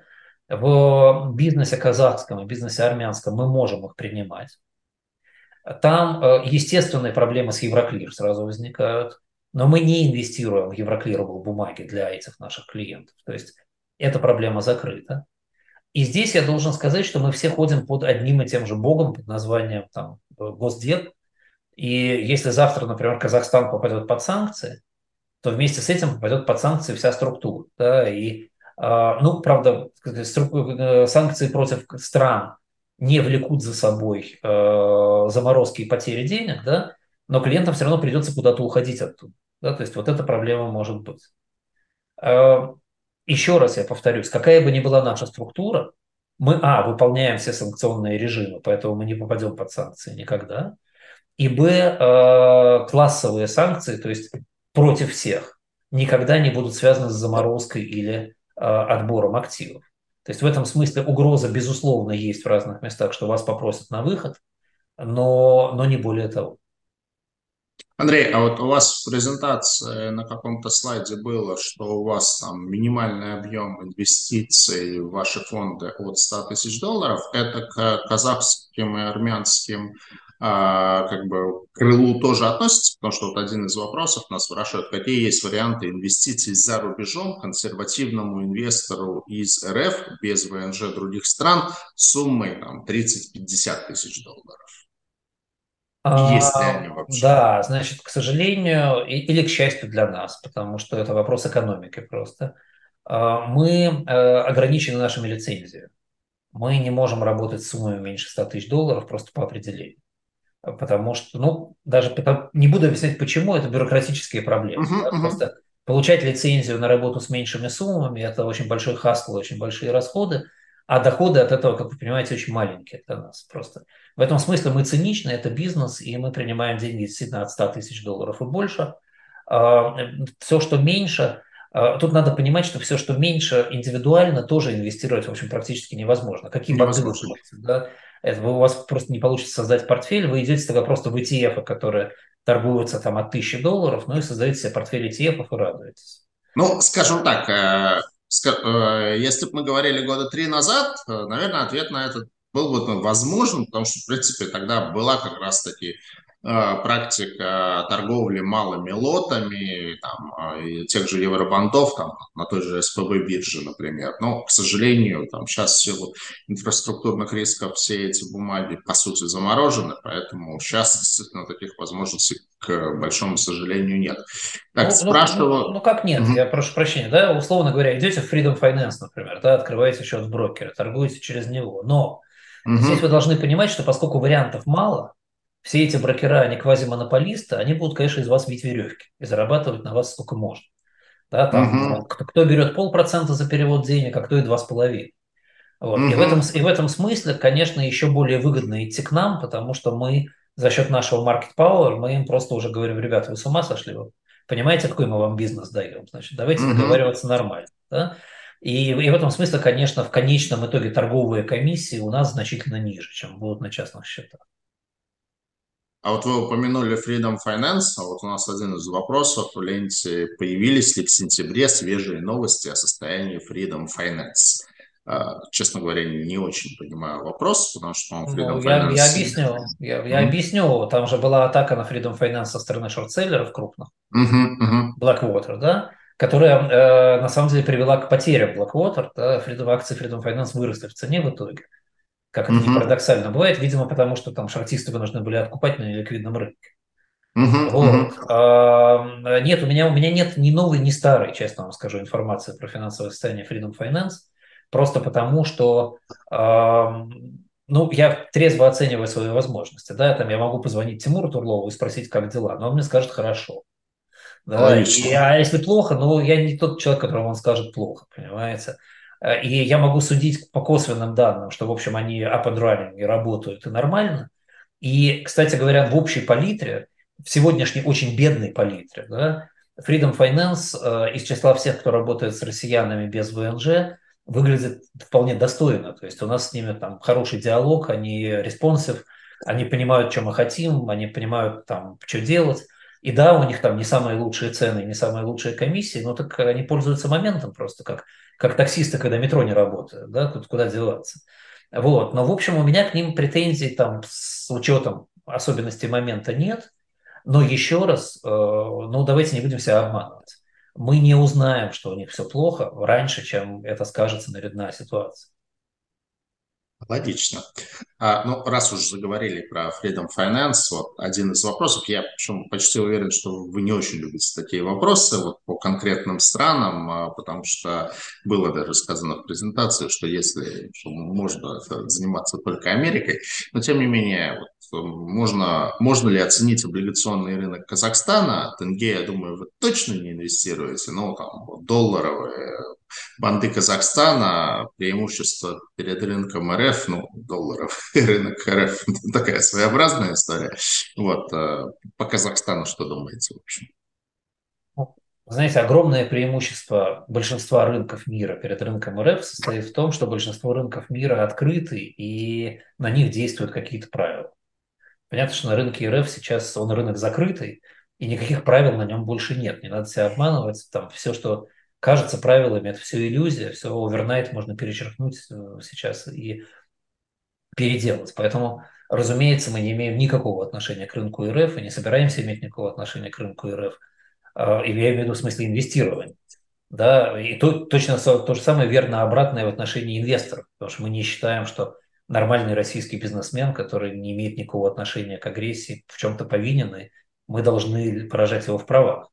Да, но инвестировать в Россию мы точно не будем и никому не советуем. Вот. А что касается рынка Казахстана, ну, с одной стороны, могу сказать, что это вполне достойный рынок и достойная страна. Э, и, эм, и там, там есть эмитенты, которые интересны. А с другой стороны, я просто хочу напомнить там, известный анекдот про разницу между советом и консультацией. Да, и в данном случае я могу только дать вам совет э, тем, кто спрашивает, приходите к нам на консультацию. Э, заканчивая тему Казахстана, через какой банк в Казахстане можно приобрести ваши фонды? А, хороший вопрос. Я боюсь, что почти не через какой, потому что банки Казахстана очень э, консервативны. Э, вот, к сожалению, да, я не могу точно сказать, что можно через Freedom Finance. Э, я думаю, что у них проще это спросить, да и я сам, на самом деле, спрошу у них, так сказать, могут ли они купить. Вот. Э, но мы в том числе, у нас есть э, такая опция, как а, управление не через фонд, а на Omnibus аккаунте, который у нас открыт во Фридоме же. То есть, если у вас деньги во Фридоме, там очень просто их можно к нам передать в управление mm. просто прямо там же. Это легко работает. А, если вы захотите из Фридома отправить деньги в наш фонд, то это проходит каждый второй раз, честно скажу. Потому что банки-корреспонденты очень плохо сейчас себя ведут. То есть иногда клиентам приходится по два, а даже были случаи, когда по три раза одни и те же деньги отправляются для того, чтобы пройти. Но все-таки мы, мы побеждаем. Деньги проходят, клиенты инвестируют. Спасибо. Ну, вопросы про российский рынок задавать не буду, потому что вы э, свою позицию да, сформулировали, но я ее как бы я, я, заранее. Я, я ничего не понимаю в российском рынке. Угу. Да, да, то есть тут просто несколько вопросов про российский рынок есть, я просто пропущу. Так, вопрос ко мне. Будет ли промокод э, на подписку для Cbonds для участников вебинара? Будет. От нас будет follow-up рассылка, и там э, будет инструкция, как можно а, получить на там limited period э, доступ к Cbonds. Так, про кокосы ответили. Можно ли получить презентацию для вебинара? Я Андрея спрошу. Если Андрей не против, чтобы мы саму презентацию разместили, то мы тоже ее разместим. А так, конечно, будет запись на YouTube, на YouTube-канале Cbonds. А, скорее всего, завтра она уже будет доступна. Так, можно, а... можно, конечно. Единственное, хотел сказать, кстати, это, наверное, интересно будет зрителям э, нашим тоже узнать. Дело в том, что нас же пытаются имперсонировать мошенники которые продают э, якобы курсы по инвестициям от моего имени сейчас. А, и они продают там на граждан Израиля в основном, но, в общем, они в русскоязычной среде тоже присутствуют. Поэтому я пользуюсь случаем. Размещайте, конечно, презентацию, да, лучше в формате PDF. Вот, да. Пользуясь случаем, обращаюсь к мошенникам. Если они нас смотрят, пожалуйста, не используйте слайды из этой презентации для ваших мошенничеств. уже не поленитесь, сделайте свои слайды тогда, если вы хотите продавать от моего имени, то как-нибудь хотя бы без нашей работы. Так, э, вопрос, ну, не совсем про фикс income, а прокомментируйте, пожалуйста, почему сейчас VIX э, на минимумах, несмотря на плавное снижение широкого рынка? Ну, знаете, вы хотите, чтобы я гадал на кофейной гуще и смотрел в кристальный шар? Потому что, mm-hmm. потому что очень ликвидность остается большой, и спреды поэтому маленькие, да, потому что э, желание инвестировать сейчас очень высокое, и ожидания от акций очень высокие. На самом деле неплохие же неплохие отчеты идут по компаниям сейчас. Все же ожидали, что мы будем в глубокой рецессии сейчас с такими ставками, а, а в общем это не так, и многие компании неплохо отчитываются, поэтому есть такая а, подушка иллюзий, да, тут как бы никуда не денешься. Надо понимать, что люди а, овер-оптимистят, да, и пока люди овер-оптимистят, ВИКС, естественно, низк, потому что нет этих разрывов в движениях. Но это не значит, что он не вырастет через какое-то время. Спасибо. Так, на сайте Mavchance Group пока нет презентации нового облигационного фонда. Он еще не запущен? А, это не новый облигационный фонд, это новая облигационная стратегия, которая запущена с 1 июля. Это проблема наших э, работников отдела маркетинга, которых я по голове бью, но вот пока, видимо, не слишком сильно. Они обязательно эту страницу заполнят, и это все будет. Если вас действительно это интересует, присылайте нам ваш имейл, мы вам просто пришлем всю информацию. Спасибо. Есть ли русскоговорящая поддержка по телефону на Кипре? У кого? У вас или у нас? Нет, у вас. У нас на Кипре нет телефона. У нас, у нас русскоговорящая поддержка есть везде, где хотите. Телефон, действительно, у нас кипрские телефоны основные. В Кипре у нас такой как бы штаб бэк-офиса. И, пожалуйста, звоните, все будут говорить по-русски. Спасибо. А, приведите, пожалуйста, примеры дефолтов облигационных выпусков надежных эмитентов от BBB и выше. А, это отличный вопрос. Я, разумеется, сейчас на память там, не вспомню, не буду вспоминать. В том числе потому, что э, я фаундинг партнер нашей компании, а не аналитик. Есть грех менеджеров, да, мы все знаем в общем, и ничего не знаем в частности. Э, но, опять же, вы должны понимать, что происходит с рейтингами, да, и Э, компании рейтинговые, они гордятся тем, что у них там нет дефолтов компании с высокими рейтингами, потому что когда проблема начинается, они быстро эти рейтинги пересматривают.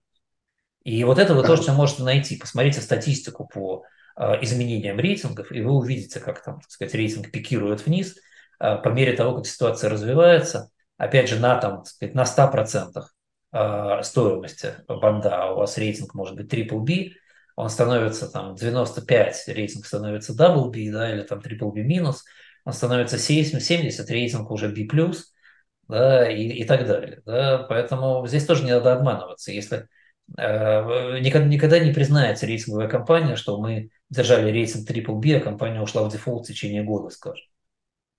Угу. Так, вопрос э, к Cbonds. Когда на Cbonds можно будет смотреть информацию на Net Debt к EBITDA эмитентов, Вообще говоря, мне кажется, она уже на Сибанде есть, потому что как раз-таки недавно мы мультипликаторы по компаниям на Сибонс вывели. Я ровно в такой же ситуации, как Андрей, что я фаундер компании и как бы знаю все в целом, но иногда путаюсь в деталях. А я, если этой информации еще нет, я как бы проверю, но насколько мне известно, она уже появилась. Так, э, кстати, и вопрос... Кстати, я, я прошу прощения перед тем вопросом, я подумал, что на самом деле вообще еще правильнее, да, в ответ на прошлый вопрос сказать, а посмотрите статистику дефолтов по рейтингам. Она в открытом доступе есть, ее легко да, найти. рейтинговые агентства Это... их публикуют. Да, да, И, там, и там не нулевые дефолты по Triple B и особенно по Double B. Хотя они, конечно, меньше, но вот здесь да. вот работает тот трюк, о котором я сказал. Да, к моменту, когда возникает дефолт де-факто, рейтинг уже другой. Ну, и я бы еще, наверное, здесь, вот э, Андрей процитировал бы вас, у вас был очень хороший point, когда вы сказали, что, то есть на самом деле, как бы, э, в чем нас пытаются убедить рейтинговое агентство, что, условно говоря, рейт, там, в США и Triple B в Индонезии это одно и то же, и как бы их можно напрямую сравнивать. Но на самом деле это не совсем так, потому что открытость информации разная, там, степень, ну, как бы говоря простым языком, мошенничества тех же аудиторов, она в разных странах разная. Поэтому, ну вот вы про Китай на самом деле как бы прошлись, и многие на самом деле управляющие э, портфелями международных бандов, они вот тоже как бы для них там Triple B в Америке и Triple B в Китае это два абсолютно разных Triple B. Так, считаете ли вы важным показатель закредитованности компании при выборе оценки надежности эмитента? Ну, а, наверное. Конечно, конечно, считаем. Другой, да, вопрос, другой вопрос, что это не единственный критерий, мягко говоря. Да.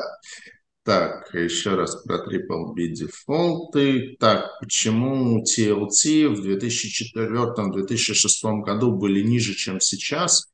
Макроэкономика была стабильная, инфляция меньше, чем сейчас. Я, честно говоря, не знаю, что такое TLT. TLT но... это US Treasuries ETF. А, угу. Ну вот, все очень просто. Вы посмотрите, какая была доходность у длинных US Treasuries. Она была выше. Соответственно, uh-huh, соответственно, цена была ниже, естественно. Это же, uh-huh, uh-huh. это же фонд, который не отражает макроэкономические индикаторы, он отражает состояние рынка US Treasury. Спасибо. Так, Россия выглядит устойчивая, ну, про Россию мы уже поговорили. А, так, на каком уровне доходности вы видите разворот про длинным трежерям? Ну, опять же, да, вопрос к трейдеру. Я не трейдер, я точно на такие вопросы отвечать не хочу и не люблю. Вот. А, и, и еще раз напоминаю про анекдот, про разницу между советом и консультацией. А, спрашиваю про возможность работать, я так понимаю, с вашими фондами, инвестором с американским резидентством. А, мы не все можем дать инвесторам с американским резидентством, но у нас есть несколько, некоторые стратегии, которые возможны. Так что, опять же, сказать, приходите, пишите, мы вам все подробно расскажем, что получается, что нет. Так, ну, про Газпром и голубые фишки в России игнорируем. Опять-таки, да, а какие причины текущих распродаж длинных US Treasuries? Ну, в общем, понятно, да, это же вопрос сентимента, да, с одной стороны, э, с одной стороны, э, рынок начинает абсорбировать тот факт, что оверсайкл инфляция будет выше, а с другой стороны, и это очень важно сейчас понимать, потому что это локальная ситуация. Вот если первая – это глобальная ситуация, да, то локальная ситуация состоит в том, что между э, временной отменой потолка госдолга и будущим возвращением вопроса по потолку э, казначейство американское э, стало очень активно набирать долг очень активно продавать в рынок свои бумаги. Они продали там что-то порядка триллиона сейчас. И в основном это бумаги короткие, потому что они справедливо полагают, что им потом можно будет перекредитоваться дешевле, чем если бы они сейчас пошли, скажем, 30-летние бумаги продавать, да, то, так сказать, они сейчас, скажем, заплатят чуть больше за короткий долг, зато потом перекредитуются дешевле, чем если бы у них going ставка была. Да? Но поскольку они очень продали много короткого долга, то, естественно, для того, чтобы его рынок покупал, произошла распродажа длинного долга. А поскольку произошла распродажа длинного долга, его цена упала и выросла доходность. Спасибо. А, такой вопрос, наверное, да, да, да, достаточно как бы а, ну, непростой. Уверен, что вы в это не инвестируете, но задам. Что думаете про долг Украины? А, я не, не позволю себе ничего думать про него, потому что мы не дистресс игроки. У нас в портфеле Арго, у нас в портфеле Арго есть один украинский эмитент на очень небольшую сумму, который мы считаем, что это хороший эмитент, который э, все это переживет и отлично все заплатит. И он, надо сказать, продолжает платить купон сейчас, и хороший купон. Вот. И у нас есть один фонд, который, э, у которого есть дистресс-стратегии, который работает с украинскими бумагами. Фонд очень успешный, очень хорошо работает. И мы доверяем его менеджерам, которых я знаю много лет, а, с которыми мы периодически там пьем кофе, обсуждаем ситуацию, и я вижу их профессионализм. Вот. И они, а, они работают, но как? Но они лонгшорт, то есть они иногда это продают, иногда покупают, иногда берут в короткую. Вот. Вот, вот с ними, наверное, можно было бы поговорить более внятно. А я просто не считаю себя достаточно компетентным, чтобы на такие вопросы отвечать. Спасибо. Так, такой немножко в топ вопрос. Вы когда-то планировали прямые инвестиции в Узбекистан. Что изменилось? Изменилось примерно все, потому что, с одной стороны, рост ставок сделал сравнительно менее интересными эти инвестиции. Что когда у вас ставка полтора процента, то вам интересно private equity, который даст вам, скажем, 15. Когда у вас ставка 5,5%, то относительно интерес становится резко ниже. Вот. Плюс, а, конечно, когда мы хотели собрать вместе с местной компанией, очень сильной компанией, узбекская Авеста, хотели mm-hmm. собрать фонд, мы ориентировались в основном на русскоязычных инвесторов, резидентов в России, которые хорошо понимают взаимодействие с Узбекистаном и узбекский рынок. И с э, началом войны, естественно, все это сказать, просто исчезло само по себе как вариант.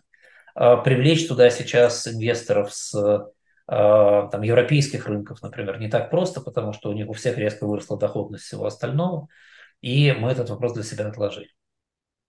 Ну, я не далее, как две недели назад был э, в Узбекистане. Сибонс там проводит э, ежегодную конференцию Capital Markets Узбекистан, поэтому я тоже достаточно неплохо а, осведомлен про узбекский рынок.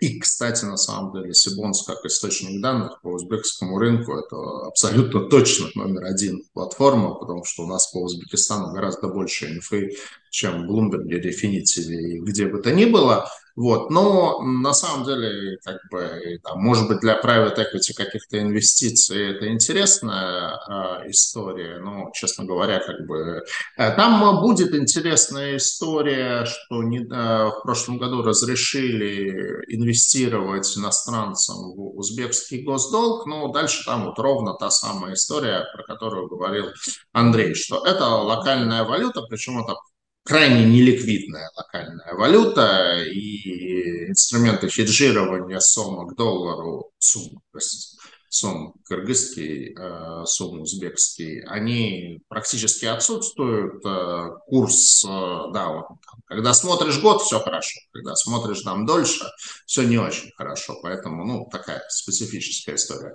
Так, нам подсказывают, что дефолт BBB бумаги – это Silicon Valley Bank. Спасибо Никите Асееву, нашему слушателю, за как бы так. Будете ли вы открывать офис в Эмиратах? А, мы планируем. То есть у нас уже есть как бы все карты, чертежи и понимание, как где это делать.